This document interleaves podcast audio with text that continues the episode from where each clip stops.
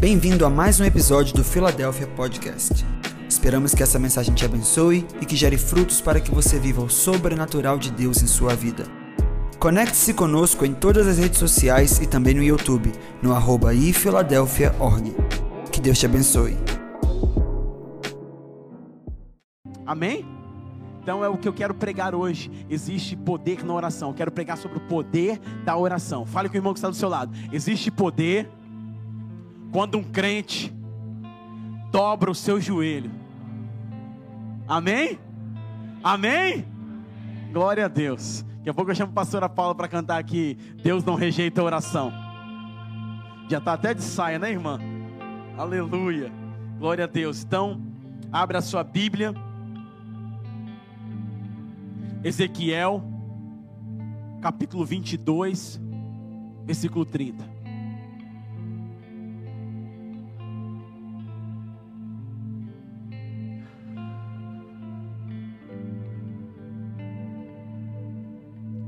Estamos com muitas expectativas para os próximos dias, irmãos. Prepare o seu coração, prepare o seu espírito com expectativa para o que Deus vai fazer nos próximos dias. Eu estou esperando coisas grandes de Deus nos próximos dias. Eu não sei você, mas eu estou esperando, eu estou com eu estou animado, como diria o meu filho Caleb. Estou com expectativa que Deus vai fazer grandes coisas e Deus está precisando de você nesses dias. Amém? Vamos lá. Ezequiel, bota na versão RA, por favor. Muito obrigado. Isso é muito gentil. Rapidinho ele já mudou. Busquei entre eles um homem que tapasse o muro e se colocasse na se colocasse na perante mim a favor da, dessa terra. Perante mim é o ofício de todo homem estar ministrando diante de Deus. É o nosso ofício sacerdotal. Fomos chamados para estar ministrando diante de Deus em oração, como sacerdote. O que, que o sacerdote faz? Ele entrega ofertas, holocaustos diante de Deus, ele ministra diante de Deus, ele está diante de Deus. Então, colocasse na brecha perante mim, em favor ou a favor dessa terra, ele está ministrando diante de Deus em favor de, no propósito de beneficiar alguém, na qualidade de interceder por outra pessoa. Então, a favor dessa terra, para que eu não destruísse, para que, para que eu não a destruísse, mas ninguém achei. Coloca a mão no seu coração e faça uma oração. Me encontre hoje, Senhor, como um homem, uma mulher que vai orar. Como um homem, uma mulher que vai interceder. Como um homem, uma mulher que vai investir tempo em oração e vai crescer nesse lugar. Faça a sua oração agora. Faça a sua oração agora. Oração é romper a janela do natural para o sobrenatural. Oração é quando a terra não pode fazer, o céu entra em intervenção. Então, oração é pedir ao Senhor para fazer a intervenção aqui na terra. Então, Ore a Ele agora, fale: Senhor, eu quero ser a pessoa que o Senhor vai encontrar. Eu quero ser a pessoa que o Senhor vai achar na brecha. Eu quero ser a pessoa que o Senhor vai poder contar para orar o que o Senhor quer orar, para fazer os seus propósitos acontecerem aqui na terra, em oração. Então, gaste esse próximo minuto orando nesse momento agora. Exercite aí a sua linguagem de oração, falando: Senhor, o Senhor pode contar comigo. Eu sou o seu amigo, eu estou aqui. Então, o Senhor pode contar comigo. O Senhor procurou um homem que se colocasse na brecha. Eu quero dizer: eu sou esse homem, eu sou essa mulher, eu estou nesse lugar e o Senhor vai poder contar comigo em oração nessa hora. Sim, eu creio em Ti, Pai. Eu creio no poder da oração. Eu creio no poder dos joelhos que se dobram. Eu creio que a oração tem poder para trazer vida onde há morte. Eu creio que a oração tem poder para mudar situações, circunstâncias. Eu creio que a oração tem poder para trazer cura no meio da enfermidade. Eu sei que a oração tem poder de multiplicar os pães. Eu sei que a oração tem poder para abrir o mar vermelho. Eu sei que a oração tem poder para fazer com que as muralhas de Jericó caem. Eu sei que a oração é o que move o teu coração e por isso eu estou me colocando na brecha. Eu estou me colocando nesse lugar lugar. O Senhor vai me encontrar, Pai, não no lugar de distração, mas o Senhor vai me encontrar prostrado, como um atalaia, como um vigia, Pai, orando para que o Senhor possa mover o que o Senhor quer mover nesses dias na terra. O Senhor vai fazer o meu coração queimar, Pai, e eu vou investir tempo, eu vou investir a minha vida em oração pela minha família, em oração pelos meus filhos, em oração pelo meu marido, pela minha esposa. Eu serei como Jó, vou prestar sacrifício pela minha casa. Eu serei como Abraão, vou ser bendito com a minha casa. Eu serei como Josué, vou interceder pela minha casa. Eu serei como Samuel, eu vou orar pelo meu povo. Eu serei como Neemias, eu vou orar pela minha nação. Eu serei como Esdras, eu vou orar para que o templo seja erguido. Eu serei encontrado no lugar de oração. Aleluia. Procurei um homem que se colocasse na brecha, mas não achei. Procurei um homem que quisesse ministrar diante de mim em favor do povo, mas não encontrei. Deus está nos chamando, Deus quer nos encontrar no lugar de oração. Deus quer nos encontrar prostrado diante dEle. Deus quer nos encontrar num lugar onde Ele possa contar conosco. Diante de tanta correria, Deus quer nos encontrar prostrado diante dele. Porque existe poder na oração. Existe um poder na oração. A oração ainda é a arma mais eficiente de Deus para mudar nações para mudar coração de homens, para trazer salvação, para trazer provisão, para trazer transformação, para trazer restauração, para trazer cura, para trazer enchimento com o Espírito, para multiplicar recursos que não são multiplicáveis pela mão do homem, para trazer restauração e vida. A oração é a arma mais preciosa que Deus entregou para a igreja nesses últimos dias.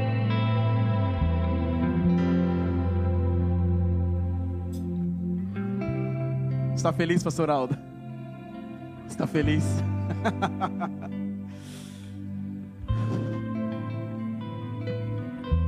Deus hoje quer restaurar nossa vida de oração. Quero te mostrar primeiro sobre os homens da Bíblia que oraram. Quero te dar depois palavras sobre os, os pais da igreja, como eles enxergavam a oração.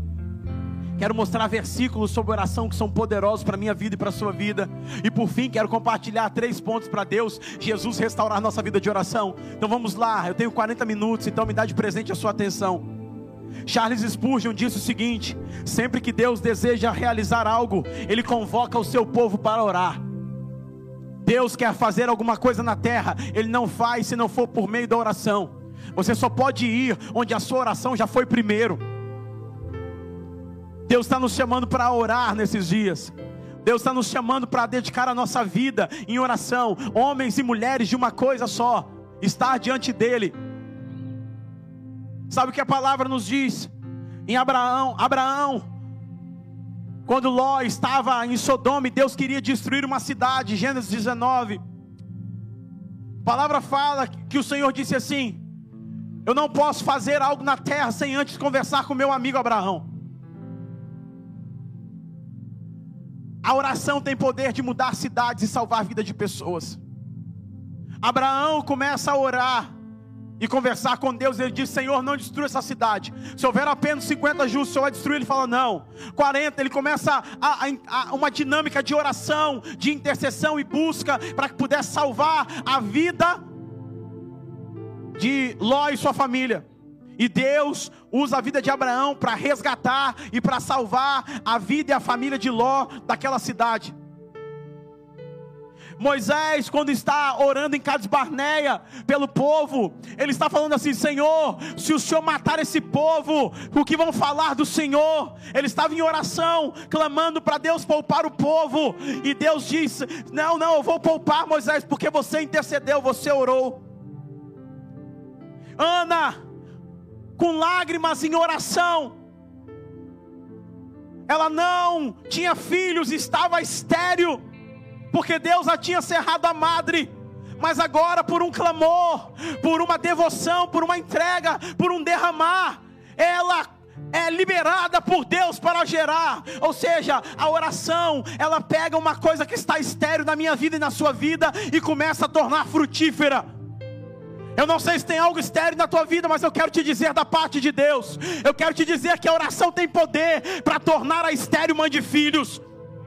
Eu quero te dizer que a oração tem poder para mudar a realidade e a perspectiva de vida de pessoas. Ana não podia gerar, agora tem um encontro com o Senhor e agora ela pode gerar, porque pelo poder da oração, Deus concede a ela a habilidade, a capacidade de gerar, porque ela gerou primeiro no mundo espiritual. E Samuel foi o profeta, rei, sacerdote antes da era monarca no tempo de Israel. Ele foi um homem que a palavra diz, 1 Samuel capítulo 3, versículo 15, que nenhuma palavra que ele disse caiu por terra, porque Deus não deixou a palavra daquele homem cair por terra, porque ele foi gerado no ambiente de oração.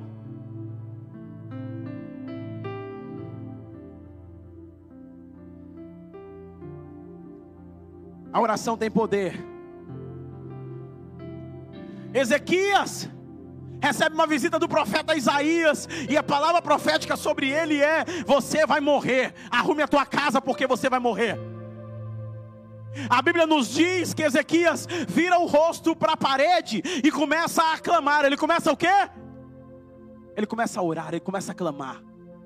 E ele fala: Senhor, poupe a minha vida. Senhor, mude a minha história, me dá mais uma oportunidade, me dá mais uma chance. Eu estou aqui clamando diante do Senhor. E o profeta Isaías, quando estava saindo, ele retorna. Eu gosto de Deus, eu gosto de como Deus age. Eu gosto de Deus quando ele se move, porque é, Deus mudou o coração do profeta, colocou uma nova palavra no coração do profeta, e o profeta volta e diz assim: Assim te diz o Senhor, porque você clamou e se humilhou diante dele, você vai ter mais 15 anos de vida. O que, é que ele está dizendo? A oração ela muda a sentença de morte para uma sentença de vida. A oração ela traz esperança onde não tem mais esperança. A oração ela traz vida onde não tem mais vida. A oração ela faz você enxergar o futuro de maneira que não enxergava antes. Não quero entrar em questão com o que Ezequias fez com os 15 anos da vida dele. Não foi coisas boas. Ele gerou o pior rei de Israel naquele tempo, mas Deus deu a ele uma oportunidade, mas ele não soube administrá-la. Mas isso é outra pregação, vamos continuar falando sobre oração. A oração tem poder. A palavra nos fala em Daniel capítulo 6, versículo 10, que Daniel, depois de ouvir o edito do rei sobre um decreto de que ninguém poderia mais adorar outro Deus num, numa faixa de 30 dias, num tempo de 30 dias, Daniel entrou no seu quarto e foi. E a Bíblia fala que Daniel entrou no quarto para orar, mantendo a, a janela aberta para Jerusalém, como de, de costume fazia, orando três vezes por dia. É interessante entender que as pessoas, quando queriam tocar no ponto forte de Daniel, eles tocaram na sua vida de oração, porque não podiam achar nada que tocasse no seu caráter.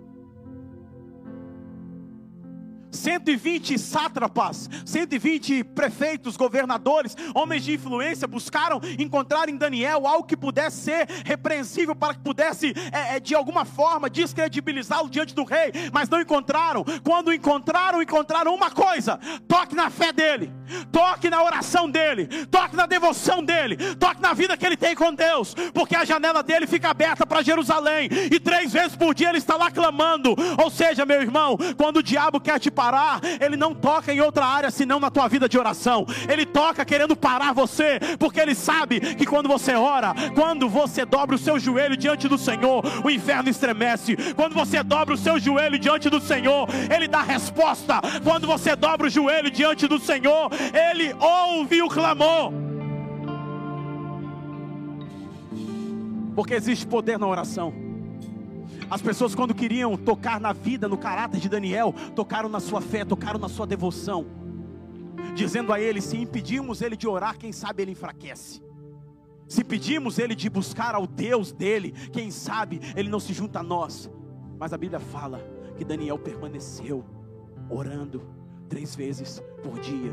E a palavra que eu quero deixar no seu coração nessa noite é: não importe a circunstância, podem te lançar na cova dos leões, podem te colocar na fornalha de fogo ardente. O Deus que você serve não se move por circunstância, não está preso à geografia, não está preso a reis, governos, não está preso a políticos, nem muito menos a condição financeira. O Deus que você serve não é de ouro nem de prata, não é de bronze nem de barro, não está preso, ele tem boca e fala, ele tem mão, está estendida para te abençoar. E toda vez que você clama, o céu se abre ao teu favor para que você possa viver a nova realidade espiritual que ele tem para a tua vida. O diabo vai tentar parar você, e sabe como ele vai tentar te parar? Roubando a sua vida de oração, porque o diabo não importa quando você trabalha, o diabo não se importa quando você reclama, o diabo não, não importa quando você até vem à igreja, mas o que ele se importa é quando você faz isso aqui, ó, diante da presença do Senhor. É isso, quando você faz isso, o inferno entra em parafuso, porque você está prostrado diante do Senhor.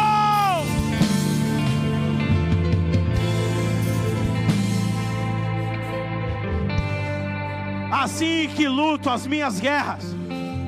A igreja na pós-modernidade está confundindo os benefícios da ciência com a substituição pelo poder da oração. Não sou contra filosofia, psicologia ou qualquer outra coisa que ia. Todas elas têm o seu lugar. Sou um estudante, mas entendo que nada disso pode substituir o poder da oração. Nada substitui o poder da oração. E o que Deus está chamando a igreja nesses dias é para voltar para o lugar de oração, é para voltar para o círculo de oração é para voltar para o lugar de posicionamento, é para voltar para o lugar de investir tempo, porque na esteira capitalista, onde tempo é dinheiro, achamos que passar uma hora na presença de Deus é perda de tempo. Deus está falando, Lutero, Lutero disse assim: Eu tenho tanta coisa para fazer, tanta coisa para fazer, que eu não consigo sair de casa sem orar antes duas horas.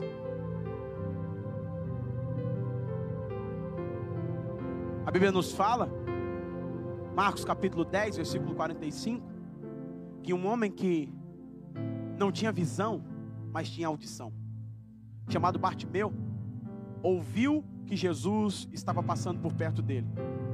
E embora muitos de nós que focamos naquilo que não temos, que focamos na nossa impossibilidade, que focamos naquilo que nos falta, Bartimeu não focou na sua deficiência, ele focou na sua eficiência.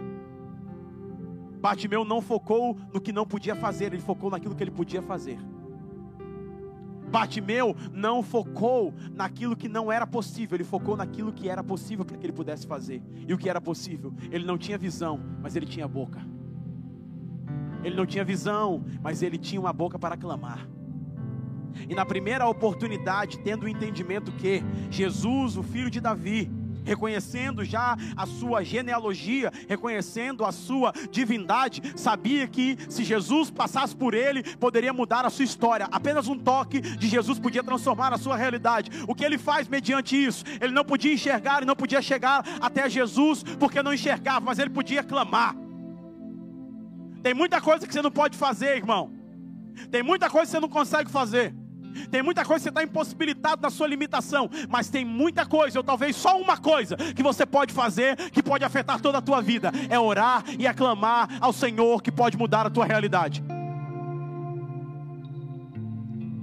Ao Bartimeu decidir clamar, ele estava rompendo do natural para o sobrenatural, do, da terra para o céu. Ele estava dizendo para ele, para todos que estavam ao seu redor, que embora ele não pudesse é, ver, ele estava crendo naquilo que ele não via. E muitas vezes Deus nos cega em situações na nossa vida para que não possamos ver, para orar e exercer fé naquilo que não vemos, porque isso é o poder da oração. É trazer existência às coisas que não existem, às coisas que não são visíveis. E Batimeu começa a clamar. E ele clama como?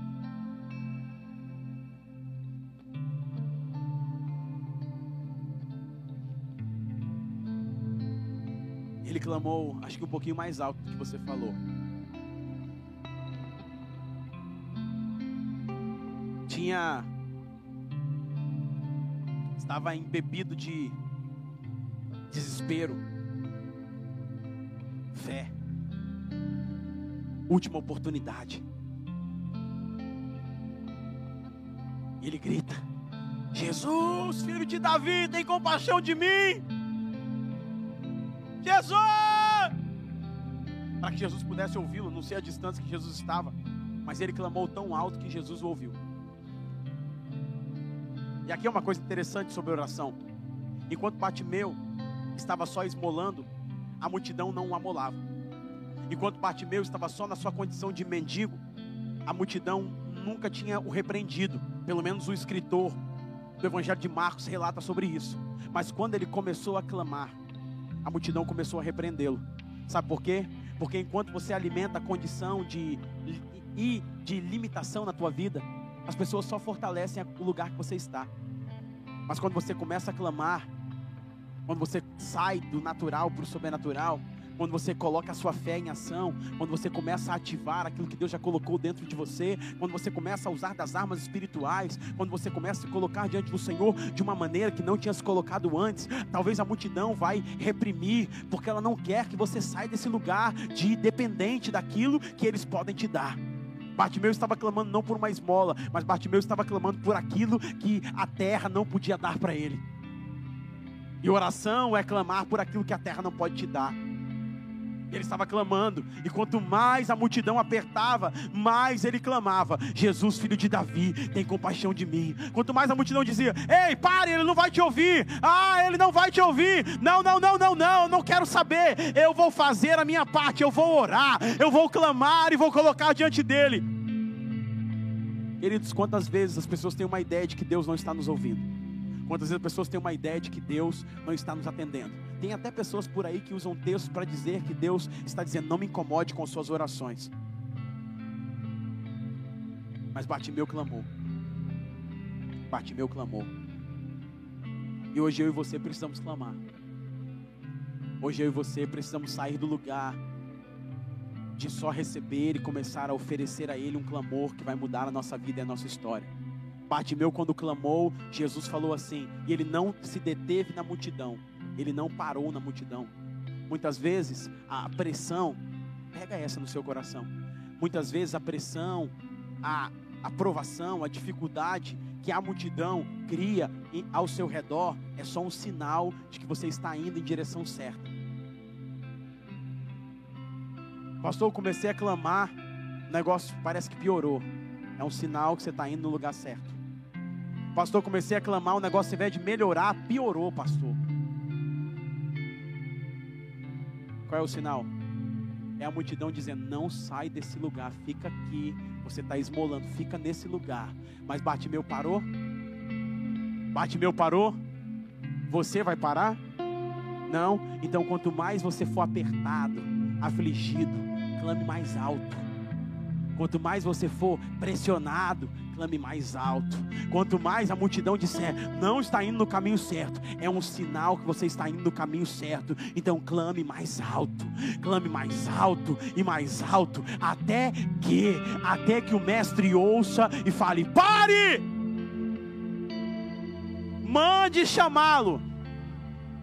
Sabe o que eu acredito, irmão? Eu acredito que o seu clamor hoje pode fazer o mestre parar e mandar te chamar para estar diante dele, para assistir diante dele. Eu estou pregando para alguém aqui hoje que está precisando clamar para o mestre parar e falar: Ei, eu vou te chamar agora, eu vou tirar você dessa condição e você restaurar a tua visão para que você possa enxergar os planos e projetos que eu tenho para você. Eu vou te colocar num novo lugar a partir do teu clamor, a partir da tua oração, a partir do teu posicionamento de diante de mim. Se você clamar, Ele pode transformar a tua realidade.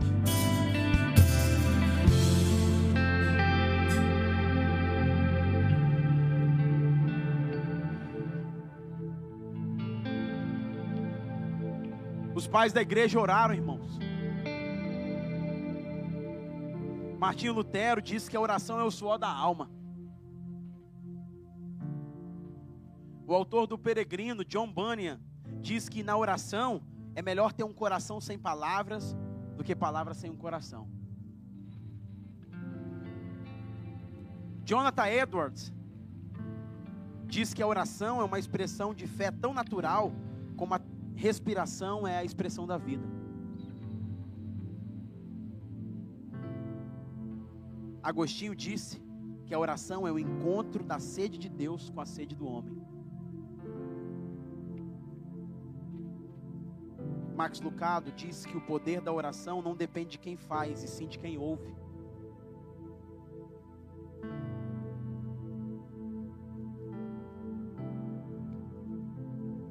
Um outro pastor disse o seguinte: quando agimos, colhemos o fruto do nosso trabalho, mas quando oramos, colhemos o fruto do trabalho de Deus.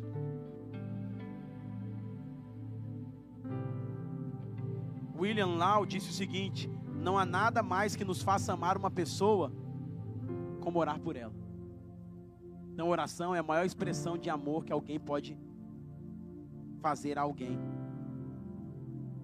Charles Spurgeon diz que sempre que Deus realiza algo, Ele convoca o seu povo para orar. É por isso que estávamos aqui, irmãos, na semana passada orando, uma semana inteira. Chegou na sexta-feira e durante a semana eu já sentindo no meu coração uma direção de Deus, Falei, Senhor, deixa eu orar um pouco mais. E aí na sexta-feira, quando estava saindo, o irmão falou, pastor, nós estamos no jejum de Daniel e Deus falou, pediu para eu te falar uma coisa. Orai sem cessar. E aí não sabia ele que era a confirmação de que eu estava pedindo a Deus uma, uma testificação. Sabia que Deus estava me pedindo para nós orarmos mais uma semana como igreja. Porque ele estava falando assim: o que eu quero fazer em vocês e através de vocês tem que ser por meio da oração. Eu preciso resgatar essa arte que foi perdida no meio da caminhada de muitos.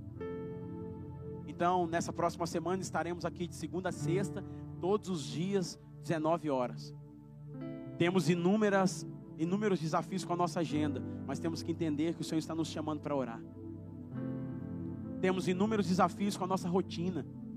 Eu sou o primeiro a falar sobre isso. Mas temos que entender que Deus está nos chamando para orar. Deus está nos querendo no lugar de oração. Chegamos aqui, sentamos aqui, o ministro de louvor estava adorando, e era uma adoração de intimidade. Era Deus restaurando pessoas que, falando, pastor, eu precisava disso. Era Deus nos chamando para o lugar, estar diante dEle, para orar e para buscar a presença dEle. Então eu quero desafiar a igreja a estar aqui conosco de segunda a sexta em oração de